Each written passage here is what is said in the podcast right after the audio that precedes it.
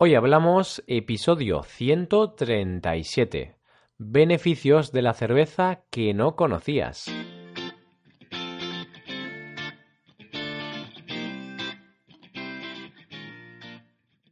Bienvenidos a Hoy Hablamos, el podcast para aprender español cada día. Ya lo sabéis, publicamos nuestro podcast de lunes a viernes. Podéis escucharlo en iTunes, Stitcher o en nuestra página web hoyhablamos.com. Recordad que en nuestra web tenéis disponible la transcripción completa del audio que estáis escuchando. Un día más, eh, otro viernes más, vamos a hablar de un tema variado. Para el día de hoy hemos decidido hablaros de una de las bebidas más populares del mundo. Y no, no te estoy hablando del agua. Hoy hablamos de los beneficios de la cerveza.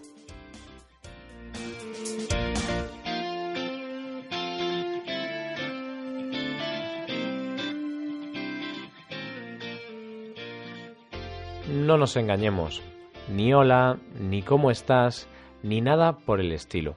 Las primeras palabras de muchos turistas que llegan a España son una cerveza, por favor. Eso lo saben bien muchos camareros. A ver, estoy exagerando, pero la verdad es que creo que no voy mal encaminado. Y es que en España la cerveza es casi como una religión. Además de ser una de las bebidas más refrescantes, es una de las bebidas que más beneficios aporta a nuestro organismo. No lo digo yo, lo dicen multitud de estudios científicos. Algunos de esos beneficios los vamos a tratar hoy en este episodio. Si no te gusta la cerveza, no te preocupes. Quédate con nosotros igualmente para practicar tu español. Hay que reconocer que a la cerveza le acompaña una mala fama, en ocasiones injusta. Y es que se cree que la cerveza es la culpable de la barriga cervecera. ¿Sabes qué significa tener una barriga cervecera? pues es el exceso de grasa en la barriga. Y mucha gente, especialmente los hombres, echa la culpa de este exceso a la cerveza. La verdad es que esta es una creencia errónea, puesto que no hay evidencias que lo demuestren.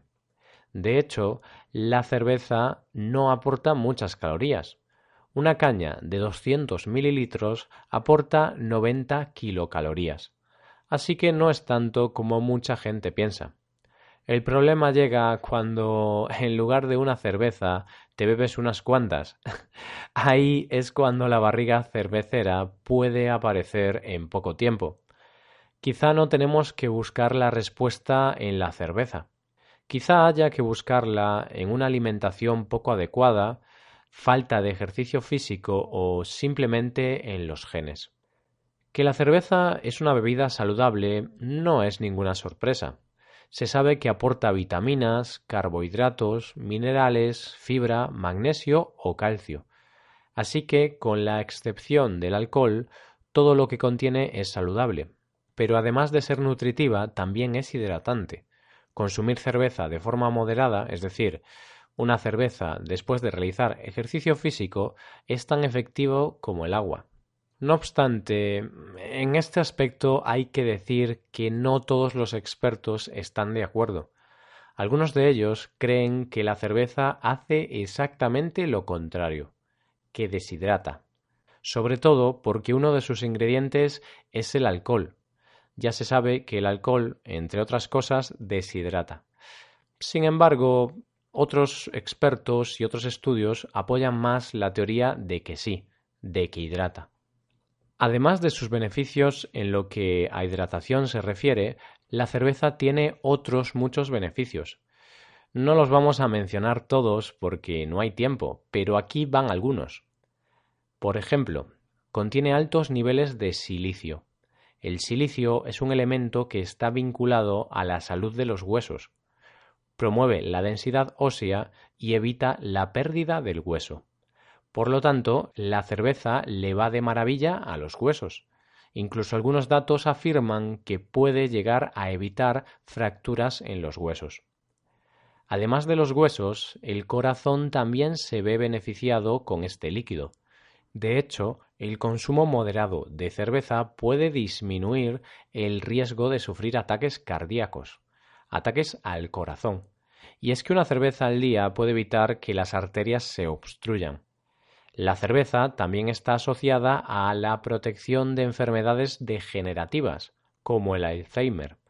Como te he comentado antes, la cerveza contiene silicio, y al igual que otros alimentos como el plátano, el café o las espinacas, ayuda a prevenir ese tipo de enfermedades. Por si todo esto no fuera suficiente, como consecuencia de algunos de los beneficios que te acabo de mencionar, el consumo moderado de cerveza prolonga la vida. Esto me viene bien porque tengo en mente vivir más de 100 años. Así que espero que la cerveza me ayude a conseguirlo. Y bien, parece que estamos haciendo publicidad del consumo de alcohol, nada más lejos de la realidad. Recordad que hay que tomar todo con moderación. Y bueno, también está la opción de beber cerveza sin alcohol. Quizá no tiene el mismo sabor que la cerveza original, pero es una buena solución en caso de estar obligado a conducir o en caso de tener alguna responsabilidad. También quiero comentar que estos datos son de diversos estudios, pero, por supuesto, también hay otros expertos y estudios que no comparten esta visión sobre la cerveza, por lo que mm, en este aspecto hay bastantes incógnitas en el mundo de la salud. Estamos llegando a la recta final del episodio, pero antes déjame presumir de la cerveza española. Estos días se ha celebrado en Estoril, Portugal, el World Beer Challenge, el campeonato mundial de la cerveza más importante del mundo.